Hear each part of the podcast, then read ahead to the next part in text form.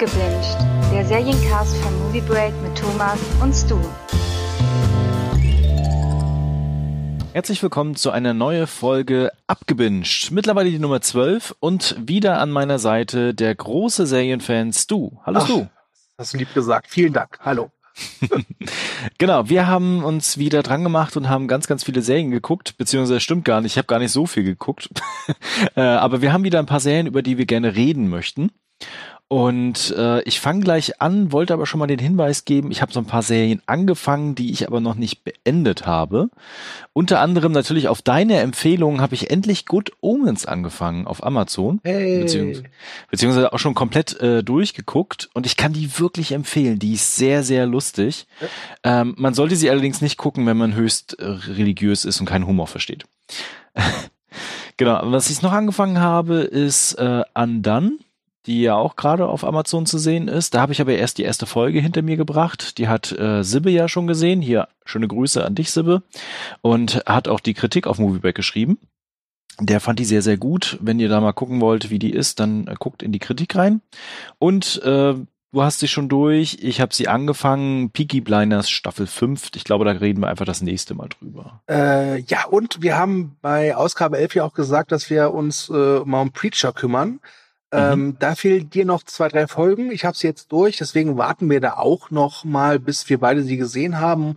Aber ich würde sagen, ich glaube, ohne zu viel zu verraten, ich glaube, in der nächsten Ausgabe abgebinged könnte es sein, dass wir dann endlich Preacher besprechen.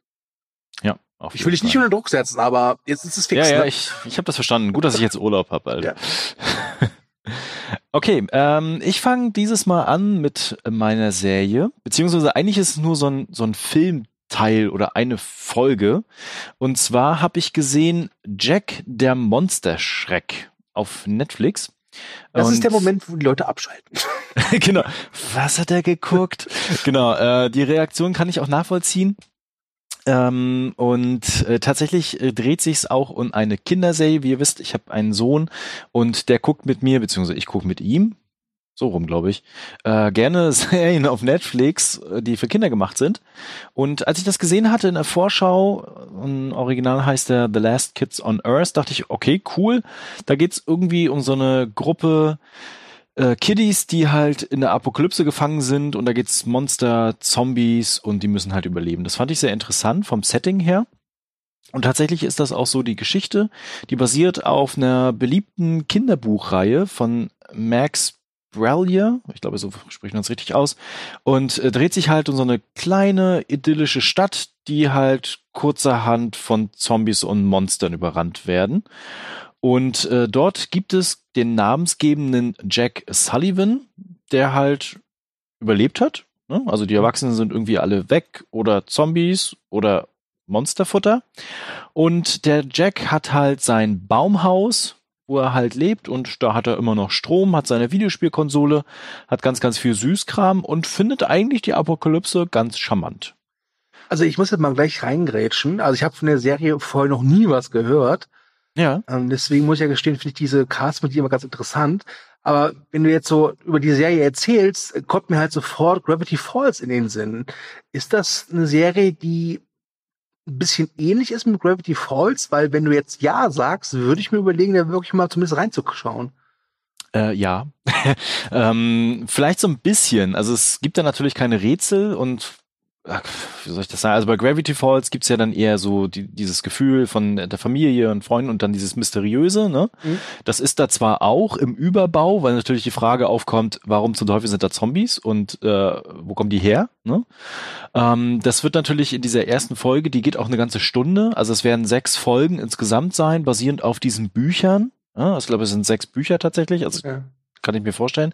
Und die werden jetzt so peu à peu auf Netflix erscheinen. Es gibt aber noch kein Release von zweiten Buch quasi. Das heißt, wir haben jetzt erstmal eine Stunde. Und ähm, der Humor ist aber ähnlich. Ne? Also es ist jetzt, ähm, es gibt viele so kleine Details, die halt Kinder, glaube ich, dann eher amüsant finden und Erwachsene sich dann denken, geil. Ne? Also ähm, das ist tatsächlich ganz gut gemacht. Der Zeichenstil ist auch sehr weich und flüssig und auch insgesamt von der Inszenierung und von der Action her sehr charmant gemacht. Ähm, du hast mir ein paar Key Facts aufgeschrieben zur Serie. Ja. Und ich nehme mal an, weil du die Serie mit deinem Junior guckst, schaust du die auf Deutsch. Mhm. Aber wenn ich hier lese, dass zu den Sprechern Keith David, Bruce Campbell und Mark Hamill gehören, äh, das, das klingt fast schon wie so ein B-Movie-Cast. Also es, ich, meine Ja. Neugier wird immer größer, muss ich gestehen. Genau, ich, also ich kann dir quasi nicht sagen, ob die jetzt in der ersten Folge schon Sprechteile hatten, ne? Mhm. So, also weil die Figuren alle irgendwie jetzt noch nicht, also die sind auch nicht hinterlegt bei IMDB oder so, also du kannst es jetzt gerade nicht nachvollziehen. Ähm, kann mir aber vor, vorstellen, dass da noch einiges kommt in den weiteren Folgen. Also die, der erste Teil dreht sich halt einfach darum, diese Welt zu etablieren und ähm, wie so ein bisschen wie bei Zombieland so Regeln auch zu beinhalten. Ne? Also dann gibt's halt ganz große Monster, da musst du dich eher verstecken und Jack hat nachher auch so ein Beef mit einem so einem Monster, was ihn dann die ganze Zeit verfolgt, weil er ihn ins Auge gepiekst hat. Ist halt witzig, ne? Und ähm, dann guckt er halt, wo er seinen Süßkram herbekommt und äh, dann ist die Mall eher was, was man meidet oder sowas halt. Äh, sowas ist dann eher da. Und er versucht aber seine Freunde wiederzufinden. Das, äh, darum dreht sich die ganze erste Folge. Also einmal seinen besten Kumpel, der halt so ein kleines Technikgenie ist und ständig coole Gadgets und Waffen baut. Also auch sehr interessant einfach. Und natürlich sein Love Interest, wo er in seiner Vorstellung quasi der schillernde Prinz ist, der die ähm, Mai in, Ro äh, in, in Not retten möchte. Mhm. Die wiederum möchte aber gar nicht gerettet werden und äh, kommt auch ganz gut alleine zurecht. Allerdings tun die sich dann als Team dann doch irgendwie zusammen und äh, kämpfen halt in diesem Baumhaus dann gegen riesige Monster. Also wie gesagt, also wem das jetzt irgendwie gefällt vom, vom, von der Geschichte her, vom Setting her, sollte da auf jeden Fall mal reingucken. Wie gesagt, eine Stunde tut jetzt auch nicht weh. Und wer danach das Gefühl hat, okay, cool, da habe ich noch mehr Bock drauf, da würde ich gerne noch weiter gucken. Und ich habe ja auch Kinder, die das gucken, neben mir. Ähm, der kann sich, glaube ich, da auch noch auf mehr freuen. Also ich habe jetzt kein Kind neben mir ähm, und ich werde mir auch jetzt kein Kind von der Straße holen, deswegen. Ähm, aber ich werde, ich werde zumindest jetzt mal reingucken, glaube ich, in den nächsten Tagen, weil, wie gesagt, großer Fan von Gravity Falls. Die Serie haben wir auch Mhm. schon ausgiebig besprochen. Und das klingt zumindest äh, so, dass es die Chance gibt, dass mir das auch gef gefällt. Ähm, ich hätte noch eine Frage zu den Sprechern, zu den Originalsprechern. Ich Ja. sehe gerade, dass äh, ein gewisser Nick Wolfhard da mitspricht. Äh, Weißt du zufälligerweise, ob der vielleicht verwandt oder verschwägert ist mit Finn Wolfhard, diesem Stranger Things und S-Darsteller? Oh, das weiß ich nicht. Ne. Okay. Vielleicht. Ah, doch, doch, ja, tatsächlich. Ah, ja, okay. ich hab's, ich hab's gerade recherchiert. Ah, super. Danke, Internet. genau. Tatsächlich, äh, die sind verwandt, ja. Ist der Bruder. Ähm, jetzt, jetzt hast du ja schon gesagt, wie du die Serie fandest, aber äh, wie fand denn dein Junior die Serie? Das ist ja, glaube ich, viel entscheidender bei solchen Kinderserien. Mhm. Der war total begeistert. Also der mag ja sowieso Monster und alles, was irgendwie spooky ist. Mhm. Keine Ahnung warum. Und den äh, Vater. ja, ja. äh, ich muss gestehen, der hat die Folge jetzt mittlerweile zum dritten Mal gesehen. Uh.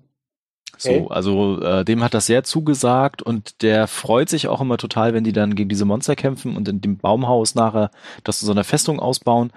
Äh, der muss da immer sehr, sehr, also kommt immer gut ins Lachen dann. Hm, okay.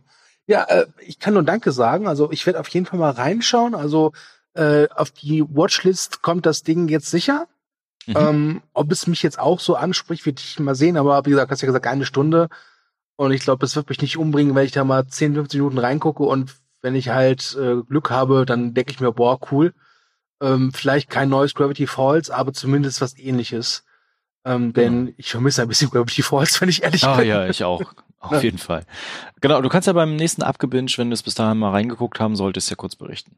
Äh, ja. ja. Wir, äh, vielleicht hier nochmal so als kleine Warnung, das nächste abgebinged könnte vielleicht ein bisschen dauern, weil eine gewisse Person sich erdreistet, in den Urlaub zu fahren. Ah, wie kann er nur? Wie kann er nur? Ja, Skandal. Ja, ja äh, also vielen Dank. Also ich, ich, ich muss gestehen, ich habe, als ich die Auflistung der heutigen Folge gesehen habe, so ein bisschen mit den Augen gerollt, weil ich dachte, Jack der Monsterschreck, was ist denn nun noch los? Macht jetzt nur noch Serien, die für seinen Sohn geeignet sind. Weiß ja nicht, welches Zuschauerklientel oder Zuhörerklientel wir haben, aber ähm, nee, es klang wirklich interessant. Tatsächlich. Und du weißt, ich Ja. gebe dir nur ungern recht. Ja, das stimmt. Ja? So, Von daher vielen Dank. Ja, Jack der Monsterschreck. Das, ähm, Werde ich mir vormerken. Und solltet ihr auch, liebe Zuhörer. äh, bei Netflix, ne? Ja, Netflix. Ihr wisst ja, Netflix. Geil. ja. Gut. Ähm, dann machen wir mal einen fliegenden Wechsel, würde ich sagen, oder? Ja. Ähm, ja, kommen wir vom Monsterschreck zum Serienkiller-Schreck. Muss ich Ja. gestehen. Äh, wer unseren Nostalgie-Podcast gehört hat, hat vielleicht mitbekommen, dass ich erwähnt habe, dass ich äh, eine alte Serienliebe nochmal geguckt habe. Warum auch immer. Nämlich äh, Dexter. Äh, Dexter sollte, glaube ich, den meisten Begriff sein. Das ist eine Serie, die von 2006 bis 2013 von Showtime produziert wurde und eine recht lange Zeit auch auf Netflix verfügbar war, mittlerweile nicht mehr. Ich glaube, mittlerweile gibt's sie, glaube ich, nur bei Sky oder halt zum Kauf bei Amazon oder halt eben auf Blu-ray und DVD. Und Dexter war mein Einstieg in die heutige Serienwelt, weil davor war mir Serien echt egal. Außer halt so als Kind halt mal Fresh Prince von Bel Air oder Alf. Und Dexter hat mich echt angesprochen. Ich weiß noch, dass ich ähm, die ersten paar Staffeln liefen auf RTL 2 und die ersten drei Staffeln habe ich wirklich auf RTL 2 geguckt. Und weil die Quoten halt scheiße waren, haben sie nach ein paar Folgen halt wirklich ins Nachtprogramm ver verbannt. Und dann habe ich mir wirklich einen Wecker gestellt, um diese, diese Folgen zu gucken. Ähm, und ich habe Dexter immer so als Lieblingsserie angesehen und ähm, naja, ähm, hm. Aber bevor ich jetzt äh, weiter äh, erzähle, es gibt vielleicht Leute, die Dexter noch nicht kennen. Genau. Erzähl doch erstmal, worum es geht. Ja, es geht um äh, Dexter Morgan. Dexter Morgan ist äh, Blutspurenanalyst bei der Polizei von Miami und hat eine äh, Schwester namens Debbie oder Deborah, ähm, die auch als äh, Detective in dem Polizeidezernat von Miami arbeitet. Ähm, man könnte jetzt sagen, es ist so ein bisschen CSI, allerdings gibt es da eine Kleinigkeit, die Dexter von anderen Ermittlern unterscheidet, nämlich Dexter ist selbst Serienkiller.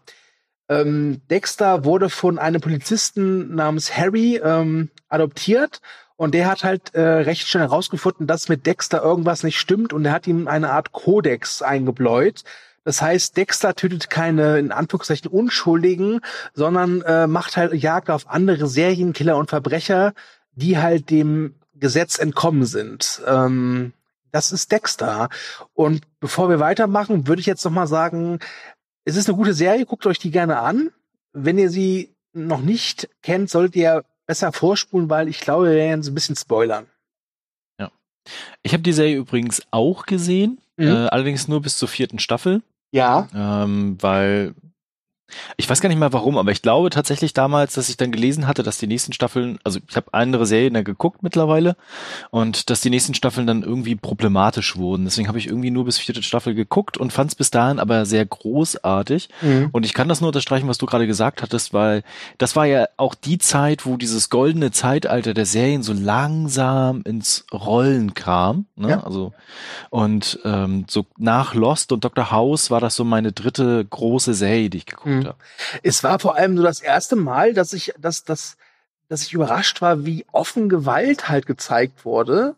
Ja. Und Das ist ja mittlerweile gang und gäbe. Ähm, aber ich weiß noch, äh, irgendwann hat dann RTL 2 die Ausstrahlung nicht mehr gezeigt und dann muss man halt warten auf den Blu-ray-Release. Und ich war dann schon sehr, äh, nicht erschrocken, aber verblüfft, als auf dieser DVD-Hülle dann das FSK 18-Logo prangerte, was die Serie aber durchaus zurecht hat, wie ich finde. Ähm, ist, die ist schon teils brutal. Also mittlerweile gibt es Serien, die sind wesentlich brutaler. Ähm, aber die Thematik ist ja, ich meine, es geht ja, wenn man so will, auch ein bisschen um Selbstjustiz. Mhm. Und ich überlege immer noch, warum ich jetzt äh, vor zwei, drei Wochen angefangen habe, die Serie nochmal so zu gucken. Ähm, Ich weiß nicht, vielleicht willst du dich ja beruflich neu orientieren. ja, wahrscheinlich. Goodbye, Movie Break. Ich werde jetzt Serienkiller, Killer, Killer. ähm, ich muss gestehen, ich hätte es, glaube ich, nicht machen sollen. Ähm, die Serienlandschaft hat sich weiterentwickelt und also es ist immer noch eine gute Serie. Das, das, das bleibt da, ich bleib dabei. Ähm, ich habe auch jetzt nur wieder bis zur vierten Staffel geguckt, also bis zum Ende der vierten Staffel, Ja. weil ich halt weiß, wie es weitergeht. Ähm, es gibt so ein paar Sachen, die mich gestört haben tatsächlich. Ähm, ich fand diesen äh, Off-Kommentar von Dexter, also äh, Dexter spricht halt sehr viel im Off zu uns. da gibt's durchaus ein paar interessante Facetten und Faktoren, aber ganz oft habe ich mich dabei erwischt, wo ich dachte, boah, Alter, spart doch nicht, wir wissen es doch, ja. Also, ähm, was halt sehr interessant ist, ähm, Dexter muss halt äh, so dieses, ja, wie soll ich sagen, ähm, eine Rolle spielen die ganze Zeit. Im Prinzip ist Dexter so ein bisschen wie, wie Superman, der halt so tun muss, als wäre er Clark Kent, ja. Ähm, und um nicht aufzufallen, braucht man halt eben als äh, normaler weißer Heterosexueller ja auch eine Freundin. Und er hat sich dann Rita ausgesucht, die äh, eine alleinerziehende Mutter von zwei Kindern. Warum sucht er sich Rita aus? Weil Rita halt ähm, ja eine gebrochene Persönlichkeit ist, ja, ähm, mit der er einfach besser zurechtkommt. Das ist ein ganz interessanter Aspekt, vor allem weil sich die Beziehung zu Rita ja dann schon noch wandelt. In der vierten Staffel äh, kriegen die beiden auch ein gemeinsames Kind. Und die vierte Staffel ist meines Erachtens auch immer noch großartig, vor allem der Schluss. Äh, der geht einem durch Mark und Bein, weil trotz der Schwächen, die die Serie mittlerweile für mich hat, ähm, kann ich nicht anders und muss sagen, irgendwie ist Dexter echt ein sympathischer Geisteskranker, wenn man ehrlich ist. Oder wie siehst ja. du das? Ja, auf jeden Fall. Ähm, ich, ich glaube, das hat auch viel damit zu tun, wie Michael C. Hall diese Rolle auch ausgelegt hat, ja, beziehungsweise super, auch, ja. auch gefüllt hat. Und äh, ich finde das immer noch ein bisschen schade, weil ich hatte danach immer das Gefühl, dass der so einen so einen Karrieresprung danach macht, ne? Also ja. dass er danach in, in, in ganz ganz vielen Blockbustern oder Filmen oder auch Charakterdramen oder was weiß ich zu sehen ist und das ist leider nicht passiert. Also einer der großartigen Filme mit ihm ist immer noch Cold in July. Oh ja, das der ist eine totale ja. Empfehlung von mir. Ja. Und ich, ich, glaube, deswegen ist Dexter auch äh, so, so bekannt und berühmt geworden. Einfach durch seine Darstellung und vielleicht, weil die Serie auch einfach so mit äh, gewissen äh, Sehgewohnheiten, was du ja auch schon gesagt hattest gerade, einfach gebrochen hat. Ne? Ja. Also das war einfach was, was Neues, was heute aber gar nicht mehr so funktioniert wie vielleicht damals aus dem Zeitgeist heraus. Ja. Ne? Genau, und äh, ich glaube, deswegen ist auch immer noch die Serie faszinierend, einfach wegen Hall. Der hat das gerockt. Ja, und jetzt, jetzt, jetzt wirst du dich freuen, Thomas. Aber ja. was mich auch gestört hat, ist ein Faktor der Logik. Ah, ah ja. Ja, wer es nicht weiß, Thomas und ich sind, was Logik angeht, sind wir so oft, also mir ist Logik meistens egal. Äh, Thomas würde sterben für Logik, ja. ähm, und ich muss gestehen, ich meine, der tötet in jeder Folge mindestens ein Opfer. In der Regel. Mhm. Und das sind halt immer irgendwelche Verbrecher, die ganz dringend tatverdächtig sind und gesucht werden. Und ich stelle mir echt die Frage, dieses Polizeidepartment von Miami, das müssen ja die größten Flachpfeifen sein. Ganz ehrlich. Und vor allen Dingen, was geht in Miami ab? He? Ja, also, also ähm, ich habe mal so eine Theorie gelesen, dass äh, das, das Tödlichste, was man machen kann, ist äh, in diese Ortschaft ziehen, wo Jessica Fletcher aus Mord ist ihr Hobby lebt, weil da in jeder Folge ein Mord passiert. Gleich dahinter kommt Miami, ganz ehrlich. Also ja. ähm, ich war noch nie in Miami und ich kann mir durchaus vorstellen, dass Miami ein hartes Pflaster ist. Aber was da bei Dexter abgeht, da, da, da, da gibt es gefühlt alle drei Folgen irgendwie einen neuen Serienkiller. Das ist, das ist, das, ja. ähm, das hat mich halt damals nicht gestört.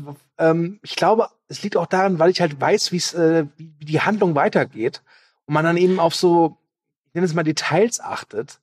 Und ähm, es ist eine gewisse repetitive Ader, die durch die Serie durchzieht, weil man weiß halt immer, ähm, ab Staffel 2 ist es immer so, er lernt irgendeine Person kennen, äh, die er irgendwie interessant findet, die, wo er glaubt, er kann, äh, er kann diese Person ausnutzen, um mit seinem düsteren Begleiter, also er nennt sein böses Ich immer den düsteren Begleiter, zurechtzukommen, um halt eben doch wirklich ein normales Leben zu führen. Und Überraschung, am Ende muss er immer einsehen, nee, es funktioniert nicht. Und dann landet die, diese Person auf seinem Tisch und dann wird sie umgebracht, weil sie natürlich auch irgendwie ein Serienvergewaltiger, Massenmörder oder was weiß ich ist.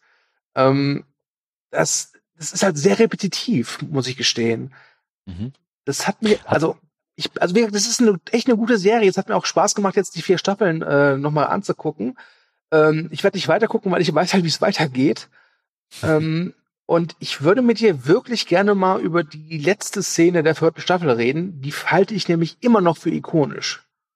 Ähm, ja, ganz kurz. Na, eine andere Frage. Ja. Hat sich das vielleicht auch so ein bisschen geändert, weil als Dexter lief damals, war das ja noch eine wöchentliche Folge. Mhm. Das heißt, man hat einfach immer eine Woche gewartet, so was Oldschool-mäßiges. äh, und äh, vielleicht hat sich das jetzt auch geändert, dass wenn du jetzt einfach die so on Block durchguckst, mhm. ne, ob das dann einfach auch äh, mhm. straffer wirkt. Dann ja, ähm, jein. Ich habe die ersten ja. drei Staffeln halt wie RTL 2 geguckt und die haben aber irgendwann angefangen, die wirklich nachts in Doppel-, Dreifach- und Vierfach-Folgen zu versenden. Und ja. ab Staffel 4 habe ich sie halt eben auf Blu-ray geguckt und da habe ich sie auch durchgewünscht. Also da habe ich so eine Staffel Dexter in drei, vier Tagen halt wirklich durchgeguckt. Äh, deswegen ein Jein. Also es kann durchaus sein, dass es mhm. auch daran liegt. Aber ich habe einen Großteil der Serie halt wirklich auch gebinged. Nur damals ja. wusste ich, dass es Binge-Watchen heißt, sondern einfach nur Zeitverschwendung. ne? ähm, ja, aber das, das kann durchaus sein, ja. Okay. Äh, beim Dexter-Finale der vierten Staffel musst du mir ein bisschen auf die Sprünge helfen, ja. weil als ich die gesehen habe, war es äh, okay. vor elf Jahren oder so. Ähm, also die vierte Staffel ist in ist sehr interessant. Dexter ist mittlerweile verheiratet, hat einen kleinen Sohn, der sein Leben halt auf Trab bringt, denn ähm, du weißt, wie stressig ein kleines Baby sein kann. Mhm, äh, jetzt genau. überleg halt noch mal, dass du nebenbei noch äh, Blutspuren analysieren musst, deine Frau glücklich machen musst, die auch noch zwei andere Kinder hat und nebenbei versuchst du noch ein guter Serienkiller zu sein. Das ist einfach schwer unter einen Hut zu bringen. Und Dexter lernt dann einen anderen Serienkiller kennen, den Trinity Killer, äh, gespielt von John Lithgow. Mhm. Und ähm, Dexter nähert sich ihm an, weil er halt rausfinden will, wie macht er das? Der ist halt schon seit Jahrzehnten aktiv als Serienkiller und führt aber ein sehr, sehr harmonisches Familienleben mit Frau und Kindern. Äh, und es kommt halt später heraus, dass es gar nicht so harmonisch ist, dieses Familienleben. Äh, und Dexter halt ganz viele Chancen aber verstreichen lässt, ihn halt umzubringen. Und in der letzten Folge bringt er ihn dann um und er fährt nach Hause zu seiner Frau, die er vorsorglich halt weggeschickt hat. Und als er zu Hause ankommt, hört er den AB ab und seine Frau sagt halt so, ja, Schatz, ich habe meinen Pass vergessen, ich äh, fahre nochmal nach Hause zurück, um ihn zu holen. Und dann hört man halt Babygeschrei und dann sieht man halt, äh, dass äh, seine Frau tot äh, in einer blutbefüllten Badewanne liegt und ah, das Baby ja. sitzt daneben im Blut ja. der Mutter. Ja. Und äh, Dexter ist halt, klingt jetzt ein bisschen komisch, aber ist halt ähnlich geboren. Der war halt als Kind auch Zeuge, wie irgendwelche Gangster seine Mutter äh, mit der Kettensäge zerteilt haben. Und ich glaube, die letzten Worte, die er halt äh, spricht im Off, als er seinen Sohn auf, also aufhebt, aus dem Blut ist, sagt er halt Vater und Sohn beide geboren im Blut. Ähm, mhm. Das ist mhm. halt eine starke Szene. Ähm, ich kann verstehen, dass sie da weitergemacht haben. Zum einen, weil die damals halt Traumquoten hatte, die, die Serie. Ähm, aber sie, es wäre aber eigentlich schon der ideale Abschluss gewesen, finde ich. Und was sie halt ja. danach gemacht haben, ich finde, Staffel 5 geht noch, sechs ist so, äh, und sieben und acht ist wirklich eine Vollkatastrophe. Ähm, man hört hier immer Leute, die sagen, boah, das hier Game of Thrones, das Ende war scheiße. Glaubt mir, das Ende von Dexter ist viel, viel schlechter. Das, das Ende von Dexter ist eine Katastrophe. Nur als Beispiel, äh, aus dem Nichts innerhalb der letzten zwei Folgen fällt seine Schwester, weil sie ein Aneurysma hat, ins Koma. Ja, also das, das ist, und, und die letzte Szene der, der, der Serie ist halt das, also man glaubt, Dexter ist halt tot, ja, er wurde halt eben äh, endlich erkannt. Also die, seine Kollegen haben endlich mal eins und eins zusammengezählt. Die sind gekommen, hey, unser Kollege ist ein Serienkiller. Und dann, fliegt, äh, dann flieht er halt mit seinem Boot in einen Sturm und man denkt halt, okay, er ist ertrunken. Und die letzte Szene ist, dass man Jahre später in Oregon halt einen äh, bärtigen Holzfäller sieht und sieht, da ist es Dexter. Und das ist so absolut antiklimatisch. Das, das, das, das war furchtbar. Also ich finde wirklich, das Serienende von Dexter ist, ist, ist eine Schande. Es hat die Serie auch irgendwie nicht verdient. Ich habe gerade mal geguckt, äh, wie die äh, Wertung auf IMDb ist von der mhm. letzten Folge. Und zwar 4,6. Also das hat tatsächlich Game of Thrones Niveau. Ja. Ja, also wirklich, äh, das, das hat mir ein bisschen das Herz gebrochen. Äh, das, wie gesagt, ich kann verstehen, dass sie nach Staffel 4 weitergemacht haben, weil viele halt noch eine Antwort wollen. Was macht er denn jetzt und so? Ja, ja klar. Aber das wird dann so, ach, nee. Aber für Showtime war das, glaube ich, trotzdem ein Riesenerfolg. Ja, einfach auch um den Sender irgendwie nach vorne zu pushen. Und äh, die Serie liegt immer noch auf vielen, vielen Toplisten ganz, ganz, ganz weit oben und auch bei IMDb zum Beispiel ist auf Platz 120 der beliebtesten Serien aller Zeiten. Wie gesagt, ich meine, äh, die Frau, die einen entjungfert, vergisst man halt nicht. Und das ist halt in meinem Fall halt Dexter gewesen. Ne? Also ja. ähm, ist, ist es eine gute Serie. Äh, ich finde auch den, den, den Vorspann großartig. Es ist zwar seltsam, dass er sich jedes Mal rasiert und dann trotzdem drei Tage Bart hat, ja. ähm, aber für das mich geht ja auch ständig so. Ja, aber für mich ist wirklich dieser, dieser Vorspann von Dexter mit einer der coolsten, neben der, der vom Shameless, übrigens auch eine Showtime-Produktion. Ähm, ich weiß doch damals, wenn dann so eine Blu-ray vom Dexter kam mit den neuen Staffeln, habe ich dann immer wirklich das erste Mal mich dann wirklich darauf gefreut, diesen Abspann komplett zu gucken, um ihn dann bei der zweiten und dritten Folge wieder vorzuspulen, ist klar. Ne? Aber ich mag den wirklich sehr. Könnt ihr euch gerne bei YouTube angucken oder vielleicht, wenn ich mich dran erinnere, werde ich ihn dann irgendwie via YouTube-Video noch unter diesem äh, Podcast einfügen, mal gucken. Ne? Ja. Gut. Ich würde sagen, ich habe echt zu viel über diese alte Serie geredet. Ähm, aber wie gesagt, Aber du hast, guckt euch sie gerne an, wenn ihr noch nicht kennt. Und alle, die sie kennen, werden wahrscheinlich oder hoffentlich mehr recht geben. Genau, und ich meine, du hast jetzt eine Empfehlung auch rausgegeben. Das heißt, wenn jemand sagt, oh, acht Staffeln, das ist mir ja ein bisschen zu viel, dann äh, guckt euch tatsächlich die ersten vier Staffeln an, macht da den Cut Ja. und dann seid ihr mit Dexter glücklich. Alles klar. Gut. Dann würde ich sagen, kommen wir von einer alten Serie zu einer Serie, die aktueller ist. Ja, genau. Ähm, ich habe so ein bisschen mal in meiner Kiste gekramt, was ich denn eigentlich so an Serien so nebenbei gucke, tatsächlich. Also es gibt so ein paar äh, Serien, die ich dann mal nutze, um, wenn ich was anderes mache, einfach so nebenbei laufen zu haben. Und eine von diesen Serien ist Designated Survivor. Auch wieder Netflix. Die läuft mittlerweile in der dritten Staffel und äh, wurde eigentlich nach der zweiten Staffel bereits abgesetzt. Also sie war nicht ursprünglich bei Netflix, Mhm. sondern ich weiß gar nicht, wo sie ursprünglich gelaufen ist. Kann ich gerade gar nicht sagen. Ähm, wurde dann von Netflix aufgekauft und nochmal eine dritte Staffel hinten dran gehängt. Und dann aber trotzdem wieder beendet. Ne? Also ihr habt jetzt quasi drei Staffeln, 53 Folgen Designated Survivor. Die Serie stammt von äh, David äh, Guggenheim. Und den kennt man so als Autor von äh, Stolen oder Safe House. Und Mhm. der hat sich gedacht so, okay, ich misch einfach mal so eine Polizserie mit so ein bisschen Action, Drama und einem coolen Präsidenten. Und das ist daraus geworden, weil der Auftakt der ersten Staffel, der ersten Folge ist halt folgender. Und zwar, dass Tom Kirkman, eigentlich ein ähm, Mitglied der Administration, also der Regierung quasi, ein Minister für Wohnungsbau, also wirklich was, wo du denkst, so, ah ja, okay, sowas gibt es, ähm, gekündigt werden sollte oder, oder wurde schon. Allerdings äh, ist das noch nicht final passiert, sondern es gab erstmal noch die Lage der äh, Nation, also die Rede quasi des Präsidenten, die war wichtiger und der ist mit seinem ganzen Stab und allen drum und dran ins Kapitol gefahren und hält dort die Rede und äh, Tom Kirkman wird dann zurückgehalten im Weißen Haus und ist der Designated Survivor. Das gibt es tatsächlich und zwar soll das äh, gewährleisten, dass jemand in der Regierung am Leben bleibt, falls es einen fürchterlichen Terroranschlag zum Beispiel gibt, ne? Oder einen kurz, Ja. also ähm, an Krieg oder sowas. Und das passiert tatsächlich, weil das äh, Kapitol wird dann in die Luft gejagt, alle sterben, Präsident, Stab, Weiße Haus, Crewmitglieder, alle weg. Und äh, Tom Kirkman, der unwichtigste Minister in dieser ganzen Administration, den keiner haben will, der den Job auch nicht haben will, ne, wird halt Präsident der Vereinigten Staaten. Das ist so die Ausgangslage.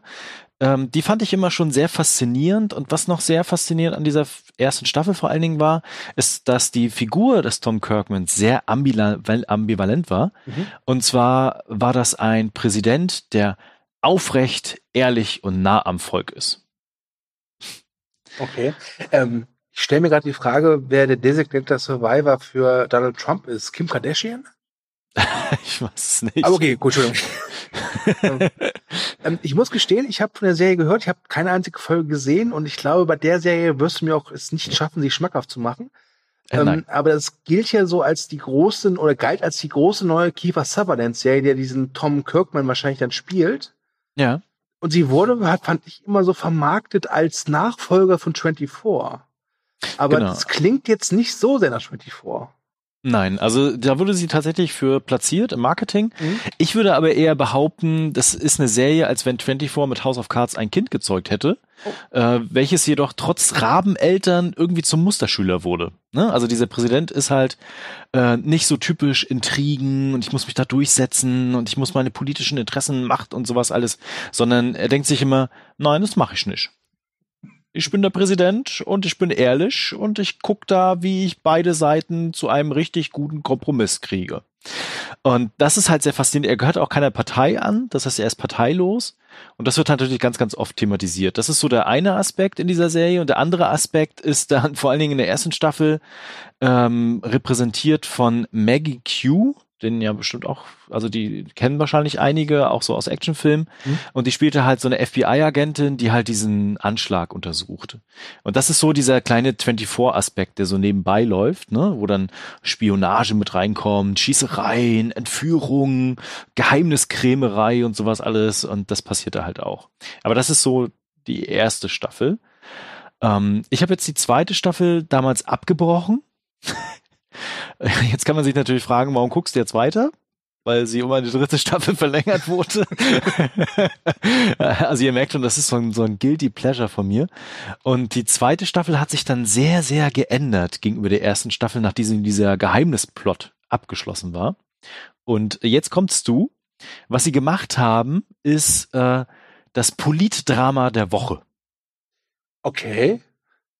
So, das heißt, äh, sie haben sich quasi jede Folge irgendwie eine Katastrophe rausgesucht oder ein XY-Staat, der komischerweise immer so ähnlich hieß wie Nordkorea, ähm, wo halt irgendwas passiert ist, irgendwie eine Katastrophe war, irgendwie eine politische Intrige hinter seinem Rücken gemacht worden ist und das musste er in dieser Folge lösen. Und das hat er natürlich immer geschafft und immer mit dem bestmöglichen Ergebnis. Ja, wir wissen ja in der Politik, da muss man sich einfach nur einmal hinsetzen, für 30 Minuten, ein bisschen rumdiskutieren und dann läuft die Sache, ne? genau.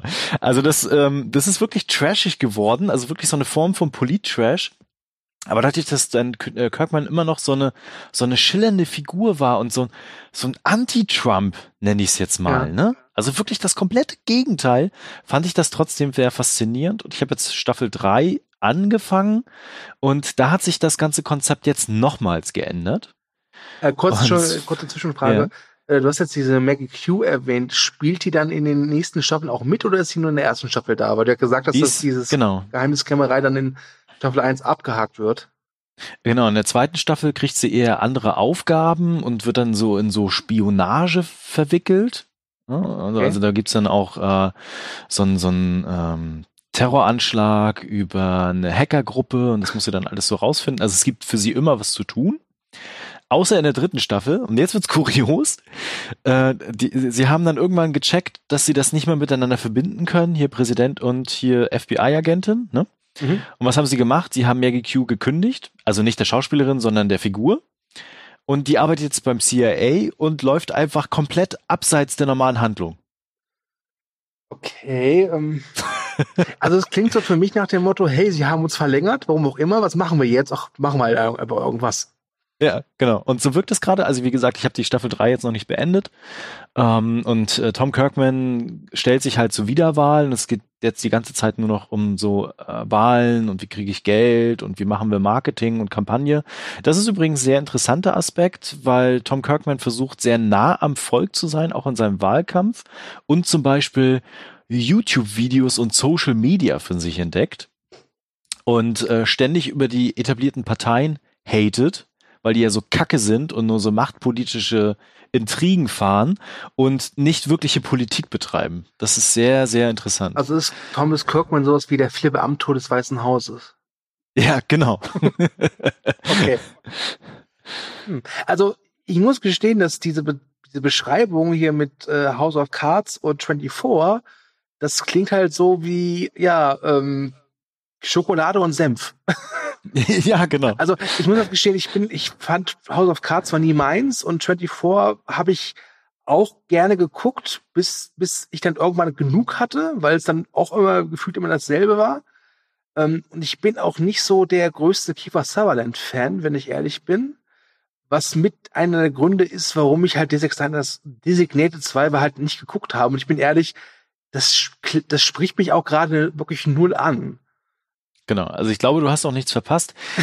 Die Serie ist hier so negativ. Also die Serie ist halt wirklich für, für Menschen geeignet wie ich, die äh, Kiefer Sutherland sehr mögen. Ja. So, also die gerne ihn einfach auf der auf der Leinwand sehen oder am, am, äh, in der Serie sehen und äh, die so ein, vielleicht so ein bisschen Interesse an amerikanischer Politik haben. nur aus einer völlig anderen, verqueren Perspektive heraus, um das so metaebenenmäßig zu analysieren. Naja, Dafür ist sie sehr gut geeignet. Aber Ja. ganz ehrlich, da kann man sich den Teil davon noch sparen, wenn man amerikanische Politik aus einer verquerten Perspektive haben will. Es gibt den Twitter-Kanal von Donald Trump. ja, auf jeden Fall. Und ähm, der Rest ist halt wirklich so guilty pleasure Trash. Ne? Also das, wie gesagt, das ist eine Serie, die ich halt so nebenbei laufen habe, die ich, ah, ich muss es gestehen, auch zwischendurch mal auf dem Handy einfach gucke. Ja, ja. Ähm, also nichts, was man jetzt irgendwie abends anmacht, wenn man das Gefühl hat, boah, jetzt gucke ich da aber rein, weil das total spannend ist, sondern eher was Ja. so nebenbei läuft. Ähm, geht die jetzt eigentlich weiter oder ist die dritte Staffel die letzte? Das ist die letzte jetzt. Okay. Also hat sich dann Netflix nicht mehr erbarmen können. Die haben auch festgestellt, dass das Ganze irgendwie nicht mehr so geil ist. Aber es ist ja schon interessant, weil ich glaube, dass die dann am Anfang halt schon ein richtiges festes Konzept haben, was ja an sich ist die Geschichte ja gar nicht mal unspannend, ne, mit diesem Designated Survivor. Genau. Ähm, und was du halt so erzählt hast, merkt man halt schon so, okay, äh, irgendwie, es hat halt gereicht so für eine Staffel. Und danach war man ein bisschen überfordert, dass sie eine zweite wollten. Richtig, genau. Und jetzt, also sie haben halt jede Staffel immer wieder das Konzept jetzt geändert. Ne? Und jetzt in der dritten Staffel sind sie auch auf eine sehr persönliche Ebene bei den Figuren gegangen, die völlig irritierend wirkt, weil sie das vorher nie gemacht haben. Vielleicht wäre die vierte dann Staffel dann so Designated Survivor in Space. so ungefähr, ja. Ja, okay. Also ich, ich weiß, aber wusste halt, dass diese Serie existiert. Ich wusste auch grob, worum es geht, aber ich wusste nicht, dass das wirklich so so einen Wandel durchgemacht hat zwischen den Staffeln.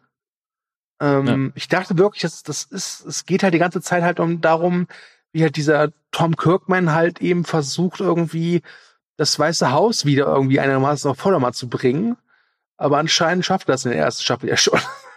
Richtig, genau. Und danach geht's halt immer nur noch ums politische Überleben. ja, wie gesagt, super leid. Äh, wie gesagt, kein, kein Go für mich. Aber du hast ja schon Jack und den Monster Schreck mir schmackhaft, machen können. Man kann nicht alles Ja. haben in einer Ja, Ausgabe. ja, genau. Ne? Alles geht nicht, ja. Wollen wir vielleicht mal jetzt über die letzte Serie reden, die wir beide geguckt haben und wo ich gespannt bin, äh, ob unsere Meinungen da auseinandergehen oder nicht? Ja, sehr, sehr gerne. Wunderbar. Möchtest du starten? Ja, ähm, Thomas und ich ähm, reden über Brooklyn 99. Ähm, da ist jetzt vor kurzem, äh, zur Information, wir nehmen den Podcast am 9. Oktober auf, äh, letzte Woche Freitag die fünfte Staffel bei Netflix erschienen. Das ist die letzte Staffel, die bei Fox lief. Fox hat die Serie nicht verlängert, aber Rettung naht und zwar einfach von NBC. Da läuft in den USA gerade die sechste Staffel und gute Nachrichten, die Quoten sind gut. Das heißt, es wird auch eine siebte Staffel geben. Ähm, Brooklyn Nine-Nine, ja, worum geht's eigentlich? Äh, Im Prinzip ist es eine relativ simple Cop-Serie. Es gibt jede Ausgabe so den Fall der Woche. Es gibt allerdings eine Besonderheit. Es ist nämlich eine komische Cop-Serie Mhm. die halt vom äh, 99. Revier in Brooklyn erzählt. Ähm, besetzt unter anderem mit Andy Samberg, die kennt man aus Saturday Night Live oder äh, Popstar, äh, Terry Crews, Expendables und alle hassen Chris. Ähm, und Andrew Brower, ich hoffe, ich habe das richtig ausgesprochen, den, den kannte ich vorher aus Stadt der Engel. Und ich finde, der hat auch ein relativ markantes Gesicht. Also den, den könntet ihr bestimmt auch irgendwoher kennen. Zur Not einfach mal googeln. Ähm, jetzt habe ich ein bisschen verhaspelt, muss ich gestehen, weil ich irgendwie versuchen, jetzt schon überlege, zu erklären, warum ich die Serie so großartig finde. Ich, ich, ich kann ja noch mal ganz kurz mit Ja, bitte. eingerätschen. Ja, tu das. Ähm, genau, also der Start der Serie ist halt folgender, dass das äh, 99, also quasi Brooklyn 99, dieses Police Department halt einen neuen Captain bekommt, weil der alte in Rente gegangen ist und mittlerweile tot ist. Das fand ich sehr irritierend in der Staffel. Ähm, und das ist halt Captain Ray Holt. Und Äh, der hat einen Raymond. Äh, Raymond. Also wenn okay, du ihn ja. Ray nennen würdest, würde er dich sehr böse angucken. Ja. Ähm, und äh, der hat einen sehr, sehr speziellen Führungsstil. Sehr trocken, sehr effektiv und sehr nüchtern. Ja. Genau, und äh, alle kommen, müssen damit erstmal zurechtkommen quasi, also vor allen Dingen äh, Jack Peralta, der eher so der leichtfüßigste Cop aus New York ist. denke ich mal, ja. und äh, äh, sehr verplant ist und eigentlich eher immer nur Polizeiarbeit macht, weil er dann der der coole sein kann, der coole Held. Und ähm, genau, und alle anderen Figuren formieren sich und positionieren sich um herum und dieses Team ist einfach so absurd witzig und daraus ergibt sich dann die ganze Staffel und die ganze Serie. Ja, so. also ich, äh, wir können, werden gleich über die fünfte Staffel reden, ähm, aber was man halt im Vorfeld sagen kann, äh, das, das Grandiose an der Serie sind nicht unbedingt die Gags, die teilweise wirklich toll sind, sondern wirklich die Figuren. Ähm, ja. Das kann man daran erkennen, du kannst jede einzelne Figur mit jeder anderen Figur zusammentun und das, du hast einen Garant dafür für ein Gagfeuerwerk. Jede ja. Figur hat mit jeder anderen Figur einfach eine wunderbare Chemie und das ist das ist eher selten tatsächlich finde ich bei Comedy-Serien. Genau, und äh, du weißt auf jeden Fall auch, dass jede Figur eine starke Persönlichkeit hat. Ja. Und die sich auch weiterentwickelt, was eher so bei Comedy-Serien ja nicht so die Norm ist eigentlich. Das stimmt, das stimmt. Ähm, äh, also ich glaube, in der allerersten Folge der ersten Staffel geht es halt auch darum, zum Beispiel, dass, dass Jack Peralta sich weigert, eine Krawatte zu tragen, bis er dann halt irgendwie lernt, warum das wichtig ist und seitdem trägt er halt immer eine Krawatte. Also ist jetzt eine Kleinigkeit, aber wenn wir überlegen, wie viele Sitcoms es gibt, wobei ich jetzt Brooklyn Nine nicht als Sitcom bezeichnen würde, also zum Beispiel es gibt keinen typischen Love-Track und das ja. ist auch keine Serie, die vor Studiopublikum aufgezeichnet wird. Ähm, äh, es kommt selten vor tatsächlich, dass es so rigoros äh, weiter, weiterverfolgt wird. Was aber leider auch dazu führt, dass, dass es ein paar Staffeln gibt, wie auch Staffel 5, die mit, die mit echt miesen Cliffhangern aufhören. ja, das können wir schon mal verraten. Ja. ja. Ähm, hast du eine Lieblingsfigur? Äh, ich, ich glaube tatsächlich äh, Jack, weil ähm, ich identifiziere mich total mit dem, muss ich gestehen. Ich weiß gar nicht warum, aber äh, ich, ich glaube, ich würde auch gerne so auf Arbeit agieren. Ich, ich hätte da echt Spaß dran. Ja, ja. Ich, ich habe über diese Frage auch schon nachgedacht und ich kann dir keine klare Antwort sagen, finde ich. Also es gibt diese Sekretärin, diese Gina. Die Gina, ja. Die ist von allen eher die etwas, die mich am meisten nervt, aber auch die hat ihre starken Momente. Ähm, Terry Crews als äh, Terry Jeffords ist großartig. Ich meine, Terry Crews ist halt auch, hat, wie sagt man so schön im Englischen, er hat funny bones, ja. Der kann, ja. also der kann alleine mit einem Blick dich zum, zum Beinen vor Lachen bringen. Ähm, ja. Aber wenn ich mich jetzt wirklich, wenn du jetzt die Pistole auf die Brust setzt, würde ich wirklich sagen Raymond Holt. Ähm, okay. Es ist großartig, was der mit seiner Art erreichen kann. Da gibt's so grandiose Gags. Also äh, äh, ganz klassisch fängt die jede Folge auch immer mit so einer mit so einem Einstiegsgag an und da sind wirklich grandiose Sachen dabei, wo ich auch Chapeau sage zu den Autoren, dass die nach fünf Staffeln auch immer noch tolle Sachen äh, finden. Mhm. Wirklich. Genau. Was man vielleicht aber sagen muss ist, wenn man die den komischen Anteil weglässt, fällt schon auf, dass die eigentlichen Kriminalhandlungen halt ziemlich, naja, das ist halt mh, hm, ja. Dienstagvorschrift, würde ich sagen. Genau, genau. Da liegt halt äh, null Fokus drauf. Ne? Also man darf da halt irgendwie keine Crime-Serie erwarten, wo dann wirkliche echte Polizeiarbeit passiert, sondern eher die Polizeiarbeit ist halt so zweitrangig und äh, wird, der, wird dem Humor und den Charakteren untergeordnet, was ich aber eigentlich nicht schlecht finde. Nee, also ich muss auch sagen, ich habe jetzt die fünfte Staffel, das war immer so meine Abendunterhaltung. Ich habe mir dann einen Laptop ans Bett geholt ja. und habe dann immer kurz zum Einschlafen so drei, vier Folgen geguckt, weil eine Folge geht halt 20 Minuten. Genau. Äh, das ist wunderbares äh, Unterhaltungsprogramm für den Abend. Ähm, und es ist auch eine Serie, wo ich gerne auch alte Folgen ab und zu nochmal gucke, einfach weil die Figuren so stark sind. Ja, und das ist bei mir auch eine Serie, wo ich laut lachen muss beim Fernsehgucken. Ja. ja. Und zwar öfter. Ja, ähm, also ich, einer meiner Lieblingsgags, das ist so ein Cutaway-Gag, ja, wo halt jemand was erzählt und dann wird halt zu dieser Situation zurückgeschnitten. Mhm. Äh, und dann wird halt Jack Breiter gesagt, dass er jetzt beim Verhör, als er den, als er das ähm, äh, Geschäftes rausbekommen hat, dass er da ein bisschen überreagiert hat. Und dann siehst du halt, wie er mit einer Gitarre äh, vor diesem Verdächtigen äh, sitzt und dann spielt I've Got You, Babe. ja. Großartig. Also die, die, die haben da wirklich äh, tolle Gags, einen tollen Humor und auch gut geschriebene äh, Dialoge einfach. Ne? Also ich glaube, sie wirken manchmal im Original besser, mhm. aber auch die deutsche äh, Synchro trifft da oftmals den Nagel auf den Kopf. Also was auch schön ist, äh, es gibt so zwei Nebenfiguren, sage ich mal. Äh, Hitchcock und Scully. Oh, die sind großartig. Die sind ja. wirklich die inkompetentesten Cops, die man sich vorstellen kann. Absolut Dödel. Ja. Ja. Ähm, aber sie gehören schon dazu und es gibt halt eine Situation, ich, ich glaube, es ist nicht in der fünften Staffel, es ist irgendwie früher.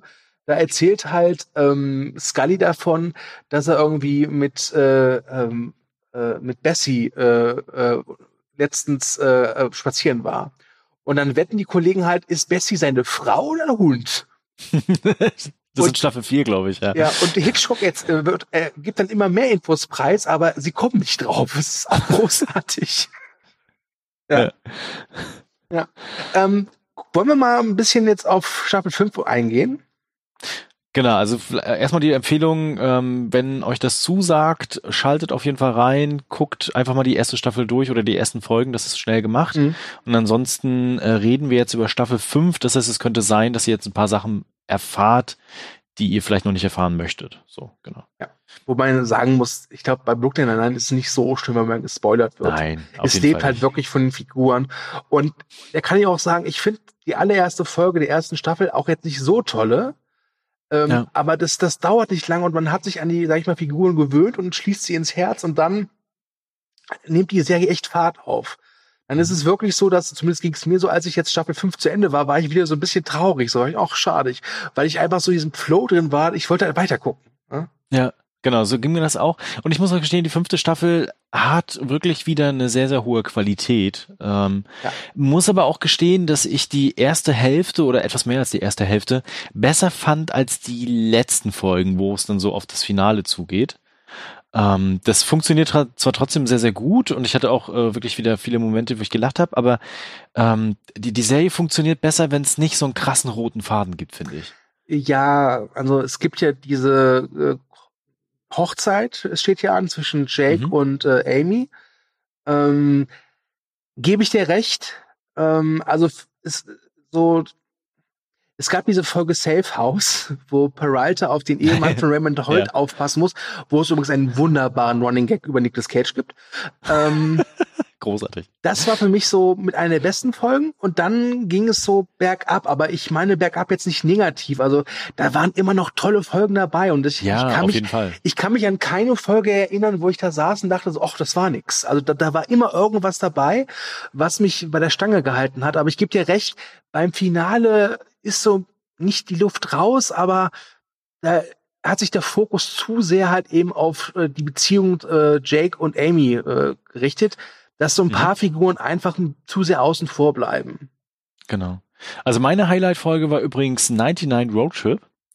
Also, also quasi 99 und da geht's halt um so einen Roadtrip, wo die halt äh, so schnell wie möglich eigentlich zurück müssen, ja. weil Raymond halt ein Vorstellungsgespräch hat, wo er eigentlich nicht hin möchte. Und äh, die Folge ist so Bombe, weil halt ständig immer irgendwie was passiert und die sind halt mal raus aus diesem Setting von New York und das funktioniert prächtig und vor allen Dingen kriegt Charles Boyle, also Charles einfach wirklich tolle Szenen und ich bin auch immer noch der Meinung, dass er in der fünften Staffel so die geilsten Momente hat, muss ich gestehen. Äh, Gerade mit seinem Foodtruck, wo er da vollkommen ausrastet, wo er da sein Essen verkauft. Ähm, also großartig, ja. Äh, zur Erklärung, äh, Charles Boyle ist ein Kollege von Jack Peralta und sein selbsterklärter bester Freund.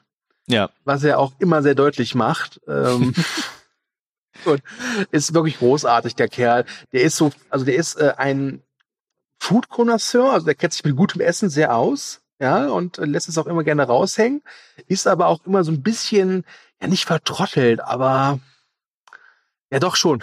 Doch, auf jeden Fall vertrottelt. aber, aber, aber jetzt nicht so wie, wie, wie Hitchcock und Scully. Also Hitchcock und Scully sind halt wirklich voll Deppen. Ja. Der, der, ähm, äh, ähm, wie hieß er noch? Verdammt.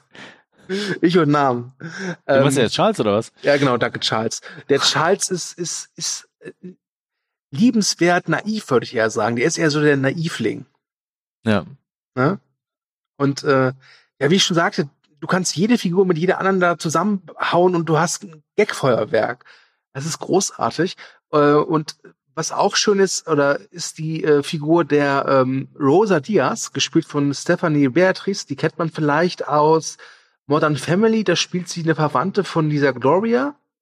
Ja. Ähm, äh, das ist ganz interessant in der, in der, in der fünften Staffel, weil sie da endlich, also es ist endlich, aber sie wird halt dann, sie hat ihr Coming Out äh, in der, in der Serie.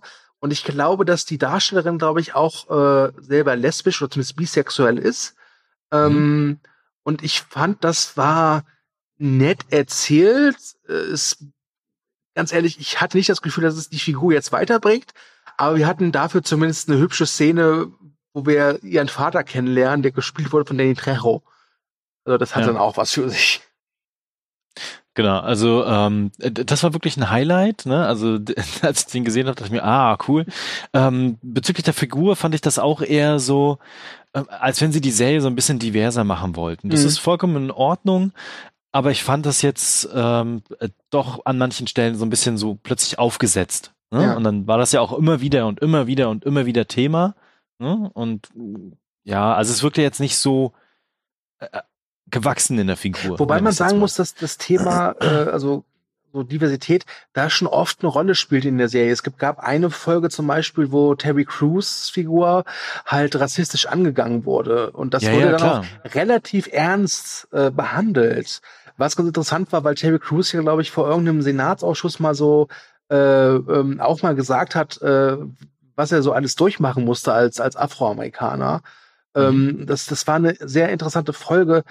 Problem bei Rosa Diaz ist irgendwie, ähm, es bringt die Figur jetzt nicht weiter. Ja, genau. Ne, sie, also Rosa Diaz ist halt wirklich, sie ist sehr kühl, eiskalt. Es gibt so den Running Gag, dass, dass man nie so wirklich weiß, was sie in ihrer Vergangenheit gemacht hat. Ähm, und Rosa Diaz, die könnte auch eine Profikillerin sein, so von ihrem Gehabe, ganz ehrlich. Auf jeden Fall. Ne? Ja. Ähm, wen ich noch großartig finde in der Staffel auch wieder ist äh, Pimento, ihren Ex-Freund. Ja. Weil der einfach so vollkommen crazy ist und so over the top. Also jedes Mal, wenn ich den sehe, denke ich mir, ah, geil, jetzt wird's lustig. Und das ist tatsächlich auch immer. Ja, das äh, stimmt.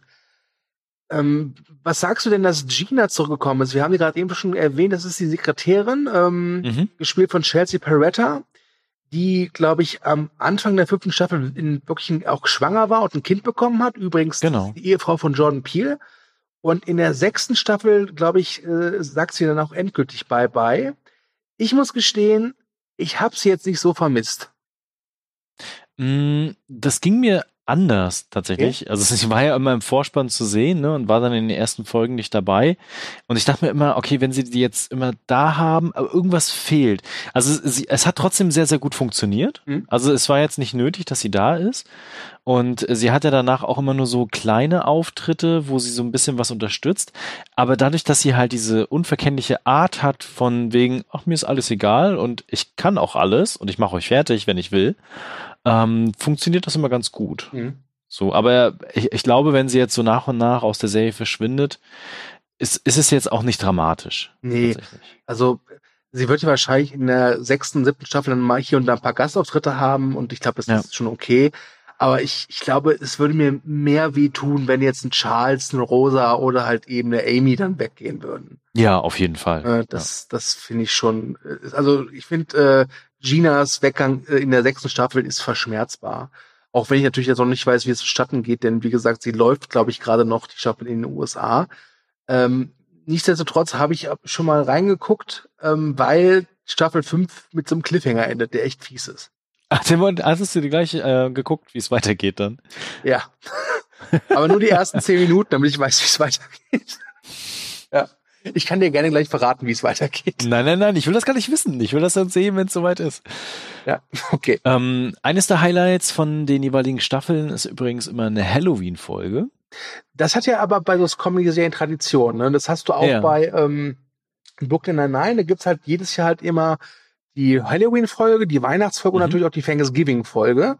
Ja. Ähm, und äh, in Halloween ist halt äh, gibt so eine Art Wettkampf, dass dass sie immer wetten, wer ein bestimmtes Objekt äh, klauen kann, ohne dass die anderen es merken. Ja, genau. Und ähm, die, das ist immer so mein persönliches Highlight. Ich freue mich dann immer drauf, wenn so Serien halt so wiederkehrende Elemente immer wieder haben, Ja. die sie dann neu aufpolieren. Das war diesmal ein bisschen schwächer, fand ich, weil sie natürlich auch wieder Richtung äh, Jack und Amy dann gezielt haben, aber sie war halt trotzdem wieder irgendwie cool. Ich mag diese, dieses Versteckspiel und wer hat was und so. Ähm, wa- was diesmal übrigens fehlte, und ich weiß nicht, ob es auch in der letzten Staffel schon nicht mehr drin war, eigentlich gibt's da auch immer dieses Duell zwischen den äh, Polizei, ähm, Departments nenne ich jetzt fast, zwischen diesen einzelnen Polizeiabteilungen. Ja, uh, das, ich glaube, das haben die relativ schnell fallen gelassen, glaube ich. Ah, okay. Ne? Ähm, genauso, es gab ja in der ersten Staffel auch so diesen, diesen Kampf zwischen Amy und Jake, wer halt mehr Festnahmen hat. Das haben Ja, sie ja auch, glaube ich, schnell fallen gelassen. Ähm, was jetzt auch nicht so wild ist. Sie haben halt dafür genügend andere Running Gags, zum Beispiel. Aber das muss ich auch sagen, das sind Running Gags, die dir gar nicht so sehr auffallen. Aber du, also, also zum Beispiel, dass Terry immer in der dritten Person von sich redet und dass er halt Ja. total vernarcht ist, halt in Joghurts. Ja. Solche Sachen. Oder halt äh, Doug Judy, der immer mal zwischendurch wieder auftaucht. das ist auch großartig. Ja, ja, Ja. Also, ich hoffe, wir haben das jetzt einigermaßen klar gemacht, dass, dass, dass ihr euch definitiv mal Brooklyn Nine-Nine äh, angucken solltet. Gibt's, wie gesagt, Staffel 1 bis 5 jetzt bei Netflix, äh, und soviel ich weiß, wird wohl auch die sechste Staffel zu Netflix kommen. Aber, fest von aus. aber ja. wahrscheinlich erst nächstes Jahr. Ja. Ne? Ähm, so lange müssen wir uns doch gedulden. Was echt scheiße ist. Aber ich kann mich erinnern, ich hatte dieses Gefühl immer. Staffel 1 zu Ende? Nee, warte mal. Ich glaube, die ersten drei Staffeln konnte ich in einem Rutsch gucken, weil die schon irgendwie alle auf Deutsch da waren. Ähm, oder auf Netflix verfügbar. Und aber dann Staffel 4 oh, und dann Staffel 5. Hm. Ja. Aber auf manche Dinge lohnt es sich auch zu warten. Also von daher. Ja. Aber das ist halt schon, das ist schon lange, stimmt. Man, man sucht, also ich weiß nicht, wie es dir geht, aber nach so, wenn ich halt so eine Serie durch habe und mir gut gefallen hat und weiß, okay, es kommt nichts mehr, aber ich möchte jetzt unbedingt, dass es weitergeht, versuche ich immer krampfhaft was zu suchen, was in eine ähnliche Kerbe schlägt. Äh, nee, das mache ich nicht. Und dann gebe ich aber nach gefühlt zwei Stunden auf und denke mir, okay, gucke ich halt Dexter doch mal. also ich habe gerade noch mal geguckt. Ich habe 2016 die ersten beiden Staffeln geguckt Mhm. und seitdem halt jedes Jahr dann irgendwie die neue Staffel, die gekommen ist. Ist es eigentlich eine Serie, die du alleine guckst oder guckst du die mit deiner Frau? Die gucke ich mit meiner Frau zusammen, ja. Okay. Die ist auch äh, sehr, sehr großer Fan davon. Sehr gut. Hat sie also doch noch Geschmack. Ja, Äh. kleiner, kleiner Beef intern zwischen mir und deiner Frau. mhm, genau. Ich schick dir das nächste Mal wieder in Pikachu mit. Ich hasse dich. Und nein, wir werden niemals die Pokémon-Serie hier besprechen. Niemals. ah, ich kenne aber alle Folgen. Ja.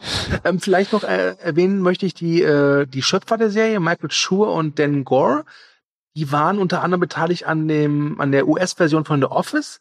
Und der Dan Gore und Michael Schur haben auch eine Serie gemacht namens The Good Place mit Ted Danson und Kristen Bell, die ich sehr empfehlen kann. Also da habe ich nur die ersten zwei oder drei Staffeln geguckt, aber die waren wirklich gut. Also da nochmal so eine kleine Randempfehlung ausgesprochen. Okay, Ja. ich glaube, dann wären wir tatsächlich am Ende. Tatsächlich, ja. Genau, also wir werden auf jeden Fall weiter Serien gucken, das sowieso. Und wir hatten ja auch vorhin schon angekündigt, was wir gerade derzeit gucken und was wir demnächst so gucken werden. Mhm. Das heißt, Abgebinged 13 ist schon fest geplant. Und ich, äh, ich, ich frage dich jetzt mal hier ganz offen im Podcast. Was Ja. würdest du davon halten, wenn wir vielleicht im Januar auch mal so einen Serienrückblick machen? Was, Unbedingt, Ja? unbedingt, genau. Äh, weil ich habe natürlich meine tollen Listen. Mhm. ja? wo ich alle Serien drauf speichere. Das heißt, ich kann dann einfach direkt drauf gucken und weiß, was mir gefallen hat und was nicht. Ja. Weil aus der Erinnerung heraus kriege ich es nicht mehr hin. Das ist einfach viel zu viel. Ja. Okay, dann würde ich sagen, ähm, machen wir einen Deckel drauf. Ja, Ähm, ist ja wieder wunderschön, mit dir zu podcasten. immer wieder gerne. Immer eine Freude. Ähm, ich sag mal das typische Endgelaber. Wenn ihr das via Podigy, Spotify, iTunes, Deezer hört oder auch gerne auf YouTube, äh, würden wir uns über eine positive Wertung und einen Kommentar freuen, aber vor allem über eine positive Wertung. Warum? Weil wir es verdient haben. Ähm, ich danke fürs Zuhören und ähm, wünsche Thomas einen schönen Urlaub und sobald er davon erholt zurück ist, dann nehme ich ihn wieder in Beschlag und dann reden wir weiter über Serien. Und ich sage Tschüss und überlasse dir die letzten Worte. Genau. Ähm, vielen Dank fürs Zuhören. Heute habt ihr festgestellt, dass wir nur Netflix-Serien geguckt haben. Das heißt, Netflix, geil. Und äh, wenn ihr die Serien ebenfalls gesehen habt, dann schreibt gerne in die Kommentare, was ihr davon haltet oder welche Serie ihr uns empfehlen würdet, was wir noch gucken müssen unbedingt. Meine Serienliste ist noch nicht lang genug. Dann macht das gerne und genau, wir hören uns beim nächsten Mal. Macht's gut.